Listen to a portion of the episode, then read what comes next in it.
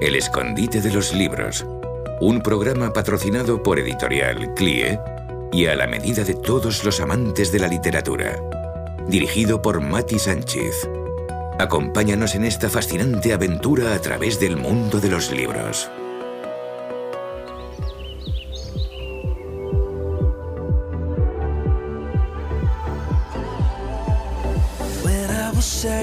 Hola queridos y queridas mías, un día más arrancando otro programa. Sí, ya estamos aquí de nuevo. Ya estoy abriendo las puertas, descorriendo las cortinas, dejando entrar la brisa fresca. De nuevo, nos encontramos aquí, en el escondite de los libros.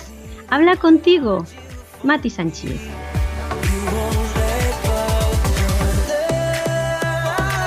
Lo recuerdo de nuevo, por si algún nuevo oyente no se ha enterado todavía o para animarte a ti si es que todavía estás indeciso. Pero ya sabes, he abierto el escondite de los libros para que tú nos puedas visitar, para que tú nos acompañes en este viaje al centro de las letras, para que tus textos puedan ser leídos y puedan ser compartidos con todos nuestros amigos y amigas que nos escuchan. ¿De, de qué modo puedes participar?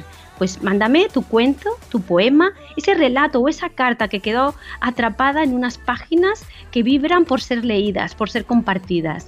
Escríbeme a matisanchez.gmail.com Apunta, venga, toma nota, lo repito, te doy tiempo. matisanchez.gmail.com Y aquí estaré recibiendo tus textos y los estaremos leyendo. Y ahora os dejo con Tamara Pérez Rubí con una lectura que ella misma ha seleccionado. Poema extraído del libro El Camino a Cristo, por Elena Gould Harmon y escrito por N. Solero, titulado El libro eterno. Tengo un libro de nítidas páginas que nunca envejece, que siempre está nuevo y es que encierra misterios de gloria y da nuestras vidas divinos consejos. Este libro precioso y sublime es luz para el alma, pan para el hambriento, y es agua de vida que limpia y redime y apaga la sed del sediento. Cuán grande enseñanza, oh libro bendito, me das en las horas de pena y solaz. Oh fuente amorosa del Dios infinito, tú inundas mi vida de gozo y de paz. No importa qué osado el hombre pretenda negar los conceptos de vida y de luz. No importa que airado Él cambie la senda que lleva sus pasos al pie de la cruz. Tú, Biblia bendita, eres monumento que siempre señalas la ruta ideal. Tú eres la palabra cuyo fundamento descansa en la fuerza del Dios eternal. Salve libro hermoso, pues por las edades de un siglo a otro siglo permanecerás, aunque el hombre indigno con sus falsedades pretenda ignorar tu eterna verdad.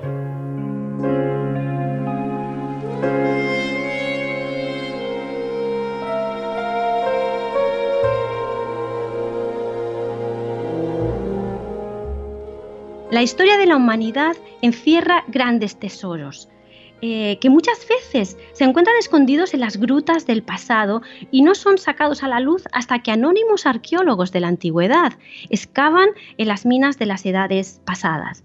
Cavernas muchas veces bien oscuras, hasta que hallan la veta de la que pueden extraer el valioso botín. Hoy hemos invitado a nuestro escondite de las letras, de los, libros, a una de estas exploradoras incansables, que después de un arduo trabajo de investigación y tras un buen tiempo de búsqueda, nos ha dejado por escrito una obra extraordinaria. El título de su libro, Galicia Insumisa. Ella, la autora, en su libro recupera un increíble pedazo de la historia de España, que para muchos seguramente es totalmente desconocido. Y sin darle más vueltas al asunto, saludamos a nuestra invitada que nos visita en este día. Su nombre es Evangelina Sierra. Hola Evangelina, bienvenida. Hola, muchísimas gracias. Gracias a ti por aceptar nuestra invitación y estar hoy aquí en el escondite de los libros. Evangelina, Mira, en el escondite de los libros somos muy, muy curiosos. Eh, queremos conocer de cerquita a todo el que se, todo el que viene aquí cerca de, cerca de nuestro rincón. Eh, yo podría comenzar diciendo que eres doctora en historia contemporánea, historiadora, escritora, pero detrás de esta presentación tan formal, tan académica, ¿Qué más nos podrías decir tú de, Evangelina? ¿Quién es Evangelina Sierra? Tú que la conoces un poquito mejor, ¿nos la puedes presentar? Pues mira, Evangelina Sierra es, eh, aparte de eso, de historiadora, como tú dices, em, es hija de una maestra eh, evangélica en los tiempos de Franco por ejemplo, es eh, eh, quizá esta vertiente la que me ha hecho estar siempre curiosa por el tema de la historia del protestantismo en los tiempos, en este contexto español, ¿no? Pero aparte de eso, eh, como si no fuera suficiente trabajo ese, pues he sido mamá de tres hijos que han ido creciendo a la vez que, este trabajo. Así que, bueno, mis hijos llaman a mi tesis doctoral su hermana pequeña ha estado, ha sido parte de la familia durante, bueno, pues muchos años, ¿no? Eh, estoy casada, eh, vivo en Galicia, vivo en Ourense, aunque no soy, no soy gallega, pero bueno, ya después de 30 años, pues es casi mi casa, ¿no? ¿Y qué más te puedo contar? Pues eh, no, no mucho más. Genial, pues nos ha encantado conocerte a ti y a tu familia, maravilloso, me encanta. Eh, Evangelina, con la gran cantidad de temas de los cuales se puede escribir, con el amplio abanico de posibilidades o direcciones en las que te podías haber eh, decantado, ¿por qué? ¿Por qué decides escribir sobre la historia del protestantismo en Galicia? ¿Cuál fue la motivación, el interés que te movió? Pues mira, realmente em, cuando yo estaba acabando la carrera en uno de los campamentos de GBU estaba, bueno, pues en, estas charlas informales que se hacen a veces entre profesionales y alguien me lanzó, me lanzó un reto, ¿no? Me preguntó, bueno, ¿y para cuándo la historia del protestantismo en Galicia? Y fue como un bofetón, ¿no? Porque no, no tenía muy claro qué quería hacer después y de repente dije, caramba, pues voy a ver si, si es que no hay nada sustancial hecho ¿no? sobre el tema. Y empecé a buscar y me encontré, pues en efecto, con que era un tema absolutamente desconocido. Ya no diré dentro del mundo evangélico, que bueno, siempre hay algún, alguna historia local, alguna cosita que se sabe. En el mundo académico era absolutamente desconocida y entonces me pareció que era un reto mm, importante, que merecía la pena eh, transitar, ¿no? Eh, transitar por él. Eh, debo decir que tuve un profesor en quinto ya, cuando acababa la carrera, tuve un profesor que estuvo dispuesto a dejarme mm, introducirme por ahí, porque en otros en otras situaciones em, tenían un poco de miedo. Era un tema tan desconocido que pensaban que no habría suficientes fuentes para investigarlo. ¿no? Este profesor sí me permitió entrar ahí y, gracias a eso, pues, y después de muchísimo, de muchísima investigación, muchísimo trabajo, pudimos llevar a, cabo este, bueno, este, este, trabajo. Genial, maravilloso. Galicia insumisa, este es el título que lleva tu obra. Evangelina, te pregunto, ¿por qué? ¿Por qué lleva este título? ¿Por qué Galicia en sumisa? ¿Qué has querido resaltar con este título? ¿Qué nos has querido decir exactamente? Pues mira, lo que yo he querido em, sobre todo investigar y sacar a la luz eh, no era tanto los grandes personajes eh, conocidos, fueran misioneros o fuera alguna, eso, pues personajes conocidos con nombre propio que a los cuales seguir y, que siempre parece que la historia siempre se reduce a hablar de esta gente, ¿no? Eh, a mí lo que me llamaba la atención era la gente anónima, la gente que mm, en un momento determinado, en unas circunstancias determinadas, de un contexto político y cultural y social tan difícil, eh, fue capaz de abandonar la fe tradicional de los suyos y convertirse en una fe nueva.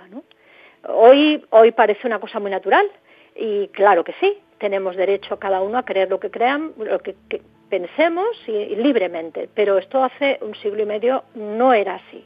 Bueno, pues ¿por qué la gente anónima, alguna gente anónima decide eh, estigmatizarse completamente? ¿Por qué deciden eh, abandonar lo que ha sido, lo que es la ortodoxia?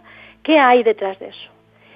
Eh, y por eso hablo de Galicia insumisa, hablo de ese, esos núcleos que nunca tendrán nombre propio, quizá, pero que han ayudado de alguna manera a modernizar este país, ¿no? con su bueno pues con su, ejercicio de libertad de conciencia, que en aquel momento era muy duro, ¿eh?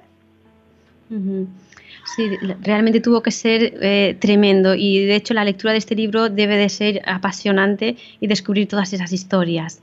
Bien, Evangelina, ¿cuándo empieza el protestantismo en Galicia? Eh, ¿Se podría decir que es la cuna del protestantismo moderno el que conocemos hoy día en España? Mm, bueno, aquí me, preguntas dos cosas diferentes, ¿no? Así que eh, empiezo por la primera. Em, el protestantismo empieza en Galicia más o menos como en el resto del país. Eh, podemos decir en firme quizá desde la segunda mitad del siglo XIX. Sabemos que hay introducción de Biblias, eh, cierta difusión antes de esa fecha, pero es muy difícil de rastrear, igual que en el resto del país. Mm, aunque sea difícil rastrear, ah, tenemos algún fleco eh, que seguimos, pero, pero podemos decir que oficialmente empieza a haber comunidades evangélicas en Galicia, igual que en el resto del país, a partir de la segunda mitad del siglo XIX. Y no podría, no, yo no diría que es la cuna propiamente del protestantismo, lo que sí creo que podemos decir es que es eh, el referente del protestantismo de, trinchera, podríamos decir. ¿Y qué quiero decir con esto? por las circunstancias de, bueno, el tipo de protestantismo que, que, se produjo en Galicia, que se adentró en Galicia, el tipo de misioneros que vino aquí, traía una, mm, digamos, un, eso, pues un, un, protestantismo menos institucional, si quieres, y más de, comunidades pequeñas, ¿no? Entonces se difunde mucho en zonas muy problemáticas, podemos decir. Entonces, en ese sentido sí que es interesante el trabajo hecho, en la investigación sobre Galicia con respecto a otros sitios, por lo que te comento, porque es una zona eh, muy rural, muy aislada, muy difícil y el tipo de protestantismo que entra aquí es eh, ese, un protestantismo muy militante y muy de trinchera. Fenomenal. Em, Evangelina, em, hay héroes anónimos que ya, nos, nos comentabas, con nombre español, de esos que no llevan capa, ni mallas estrechitas, ni tienen superpoderes de ficción. Eh, y si yo no estoy mal informada, tu libro rescata algunos de esos héroes desconocidos. ¿Nos podrías presentar alguno de ellos, contarnos algún testimonio que merezca la pena ser destacado en este día? Ah, pues hay, hay, hay bastantes, eh, hay bastantes mujeres, hombres, pero quizá uno uno que me gusta mucho porque es un personaje secundario. Eh, es, un, es un hombre, se llama Juan y es un hombre modesto que abraza el protestantismo en Andalucía en tiempos difíciles, cuando hay una gran persecución y junto con otros, eh, eh, otros hermanos es, es denunciado y en su caso él sale, él escapa a tiempo eh, otros no pueden escapar y son, bueno, son encarcelados y van a prisión y hay un juicio durísimo. Él también es juzgado en rebeldía y tiene que vivir fuera eh, mucho tiempo hasta que aquí se produce un, acontecimiento político que cambia, cambia las cosas, ¿no? Y es eh, la expulsión de la, de la reina y la, bueno, lo que se conoce como el sexenio revolucionario. Ese hombre vive fuera, y cuando regresa, cuando decide regresar porque porque bueno, han cambiado los, los tiempos y ellos ven que ahora o creen que va a haber libertad para expresarse y para poder difundir la, la, fe evangélica, él con otros regresa, ¿no? Pero ya es mayor cuando él regresa. Él se ha pasado en Francia un montón de años, viviendo eso en un país extranjero, pasando frío, dicen las fuentes que pasa mucho frío, en fin. Y cuando él vuelve aquí, mm, pues mm, está pidiendo continuamente ir a los sitios más complicados. Él no se quiere volver a su casa, no es de estos que dice, va, pues mira, yo ya he sufrido por mi fe, me vuelvo a mi tierra, me vuelvo con mi gente. No, no, no. Él mm, se va a los peores sitios, pide ir a las trincheras, ¿no? Y se va al País Vasco, no, se va a Cantabria, perdón, se va a Cantabria primero, cuando en Cantabria ya hay una comunidad y eso ya está funcionando, pide ir a, a bueno, pues a lugares difíciles, casi se va a Cuba, pero finalmente deciden mandarlo a Galicia y aparece en Galicia. Imagínate, esto todo va pasando el tiempo y él se va haciendo mayor, y se va haciendo mayor, ¿no? Entonces eh, viene para Galicia y se dedica a, lo que es conocido con el nombre de colportores, es decir, e, él se dedicaba a difundir la Biblia, a, llevar la Biblia por las aldeas remotas y además a, predicar el Evangelio. Es un hombre que se hace viejito, viejito, viejito, pues eh, sin volver a pisar su tierra después de haber estado tantos años, o sea, algunos años fuera, ¿no? Eh, me parece un hombre mm, que en su historia eh, aglutina mucho de lo que ha sido el bueno el vivir de manera distinta, el tener una fe diferente que en este momento, insisto, en los días que nos ocupan ya mm, tenemos libertad para, para ejercer, pero en aquel momento no, ¿eh? era muy difícil. Evangelina, perdona que me salga un poquito de, guion. ¿Cómo te han afectado estos testimonios a tu vida personal? Mira, eh, hay, hay un apartado que dedico, casi es un tercio de la obra completa, que dedico a cómo era morirse en el siglo XIX cuando, y a primeros del XX, ¿no? en el tiempo que abarca mi, mi trabajo, cuando no existe libertad de conciencia. Esto me ha afectado muchísimo. Porque una cosa es eh, la teoría, ¿no? de lo que harías en, yo qué sé, en un momento de persecución grave, pero otra cosa es vivir la vida cotidiana, como a contrapelo siempre, ¿no? Como cuando las leyes te están, están yendo en tu contra y tú, por ejemplo, pues vas a tener que enterrar un hijo. Estas, estos, estas cuestiones me han afectado mucho porque me han, me han planteado, ¿no? Hasta qué punto eh, yo tendría la capacidad y la convicción de mantener mis valores eh, en, medio de la hostilidad, en la hostilidad cotidiana, eh, insisto, no, no, no, necesariamente hablamos de los tiempos de, persecución de la Inquisición, que ahí, bueno, ahí ya quizá hablamos de héroes. No, no, no, estos, yo sería también una heroína en la vida cotidiana como estas personas anónimas, ¿no?, de las que trato de hablar. A mí me ha afectado mucho. Creo que es algo que queda bastante, bastante patente, en, sobre todo en la tercera parte del libro, en la parte en la que eh, hablo de la, de la muerte, cómo es morirse, cómo son las leyes para morir, qué derechos tienes o ningún derecho tienes mm, para eh, enterrar a tus hijos eh, donde tú quieres y por qué, cuáles son las, los vericuetos legales que impiden que tú que tú entierres a tus hijos libremente, en, donde tú quieres, en fin, es, es realmente impresionante.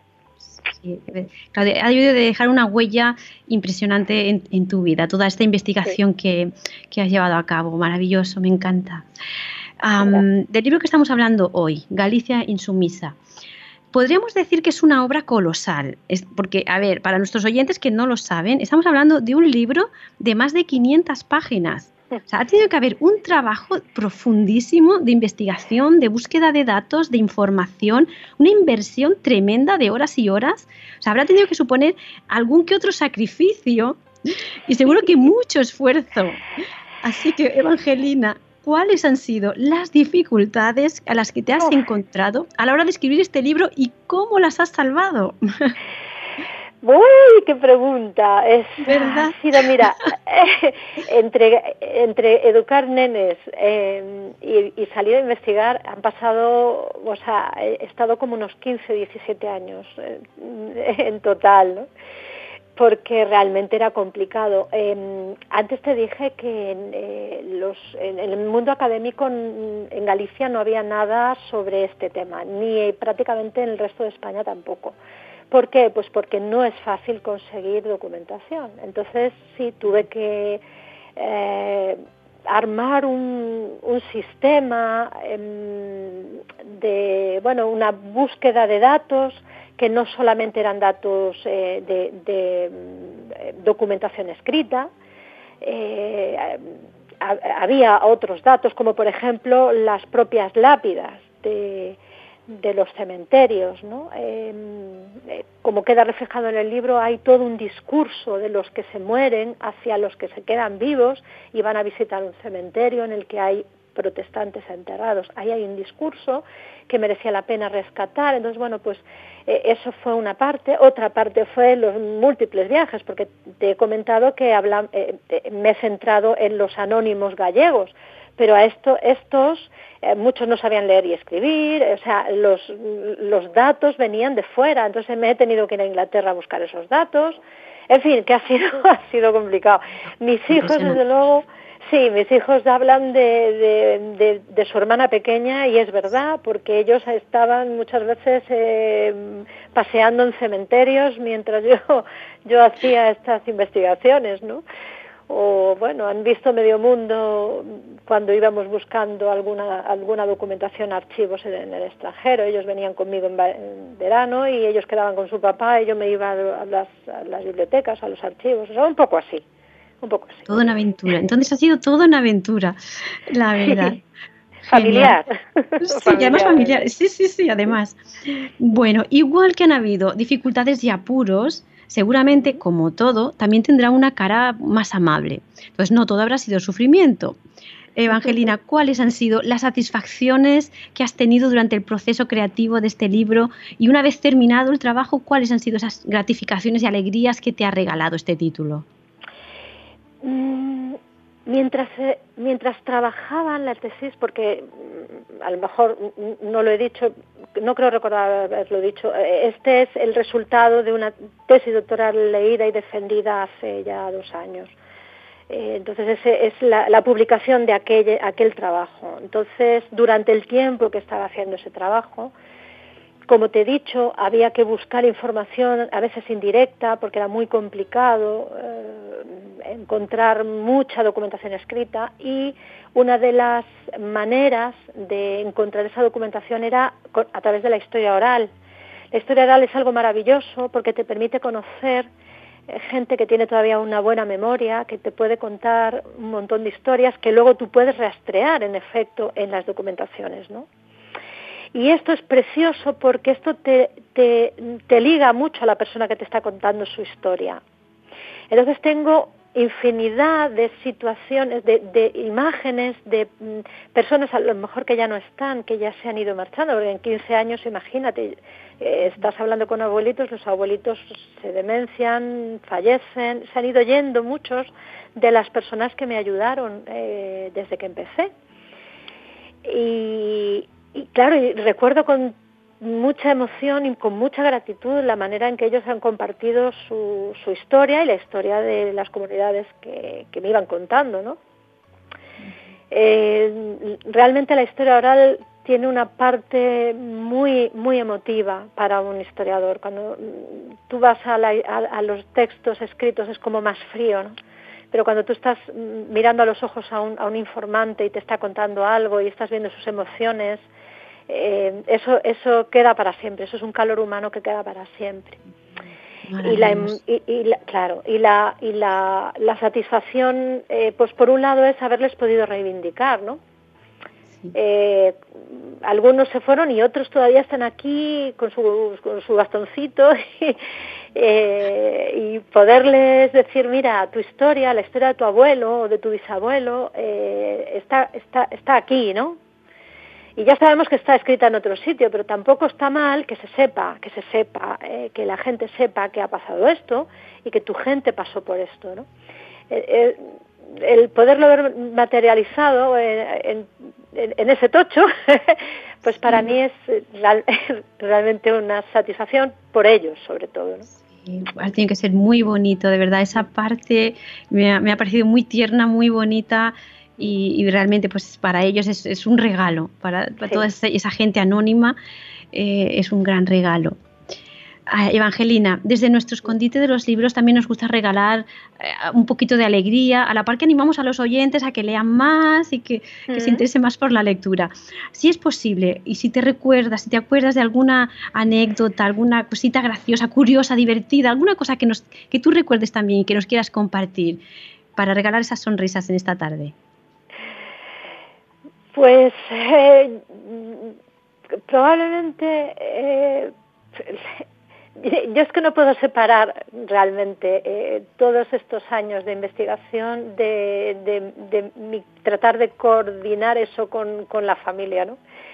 y, y si quieres lo que bueno lo más divertido es una una imagen que mi, marido captó en una ocasión cuando mi segundo hijo era bien pequeñito tendría pues no sé un año y pico no algo menos.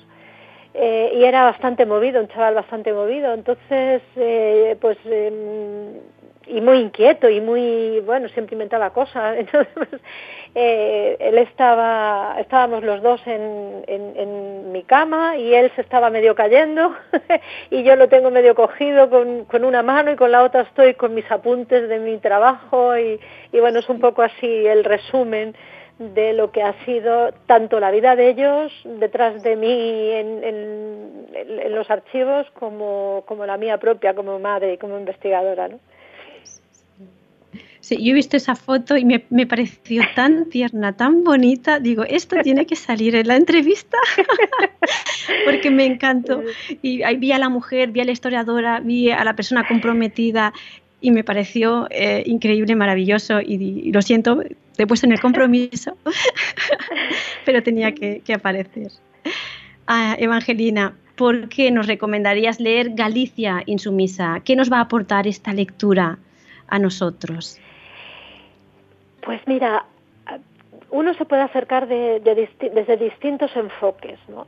Em, yo creo que ha abierto eh, en el ámbito académico, y según me dijo el propio tribunal el día que la defendí, ha abierto una vía, eh, un camino a recorrer que no estaba abierto hasta aquí en el mundo académico. Ya te digo que no e, e, era un colectivo hasta ahora, digamos, sin metodología, em, sin saber cómo meterle mano al asunto, podemos decir, ¿no?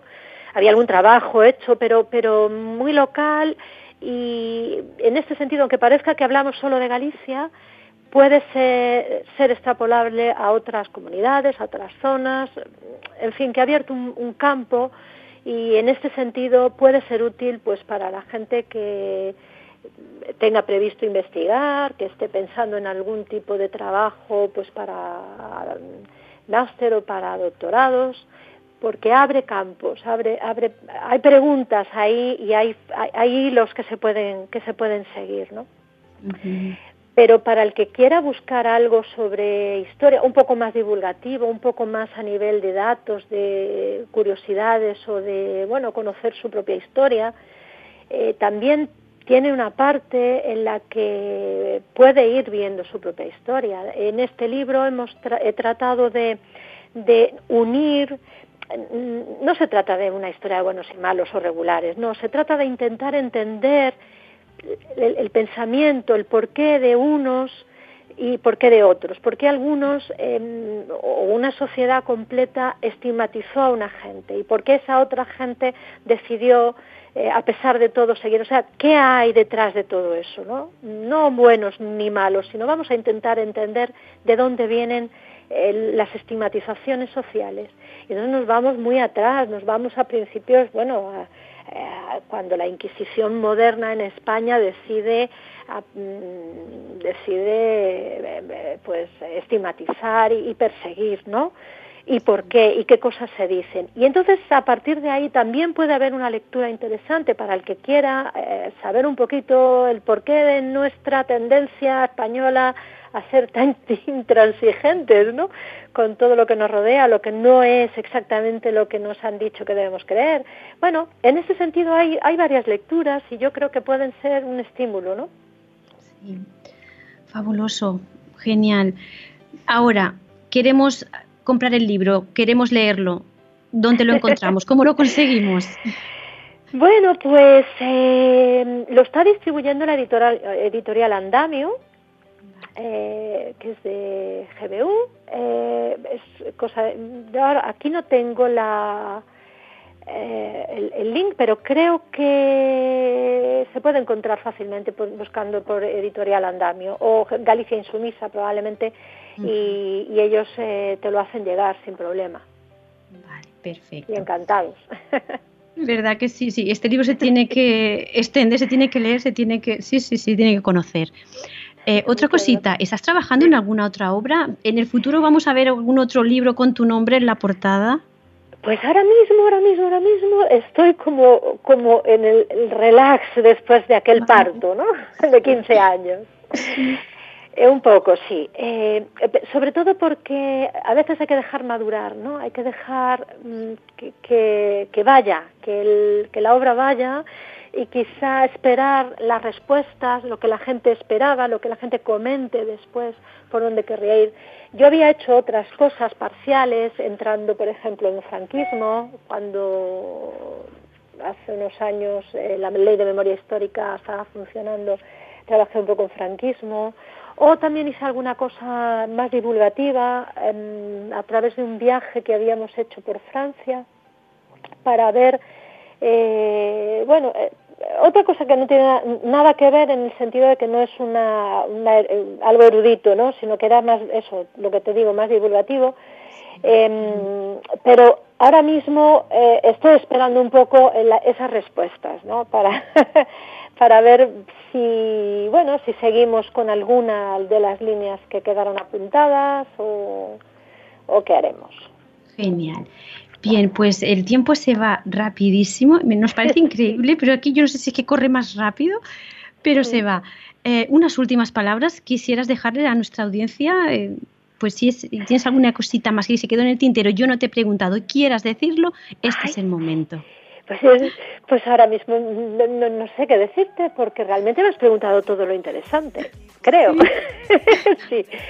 sí, simplemente que estoy a vuestra disposición, que me gustaría mucho además eso, pues que hubiera, eh, pudiera haber feedback, ¿no? Eh, y ver cuál es la respuesta, qué impresiones tienen los lectores, qué eh, si hay más, eh, hay alguna parte que quisieran más, extensa, no sé. Yo me pongo a disposición vuestra. Genial. Pues muchísimas gracias, de verdad. Te mandamos un abrazo enorme. Estamos súper agradecidos de haberte tenido en el escondite de los libros. Muchas gracias. Gracias por invitarme, ha sido un honor.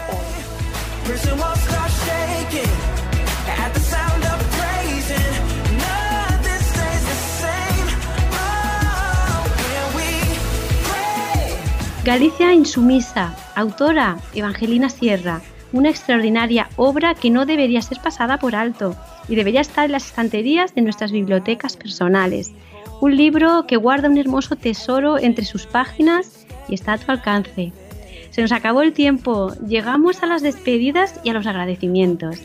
Además de agradecer a Evangelina por estar con nosotros, damos las gracias a todo el equipo técnico, a la dirección, a Tamara con sus maravillosas lecturas y, como no, agradecemos a todos nuestros oyentes por, estar ahí atentos detrás del otro, al otro lado de, de las ondas. La perla literaria de cierre hoy nos llega de la mano de Oscar Wilde, dramaturgo y novelista irlandés. Cualquiera puede hacer historia, pero solo un gran hombre puede escribirla. Bueno, perdonadme, yo en esta tarde, yo hoy añado y una gran mujer. Desde el escondite de los libros nos despedimos ya, pero te espero aquí mismo, en este mismo lugar, a la misma hora. Tenemos una cita la próxima semana. No me faltes.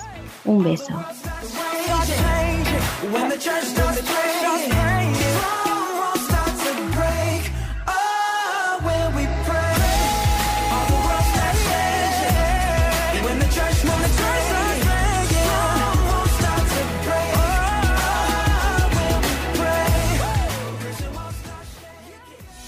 El escondite de los libros. Un programa patrocinado por Editorial CLIE y a la medida de todos los amantes de la literatura. Dirigido por Mati Sánchez. Acompáñanos en esta fascinante aventura a través del mundo de los libros.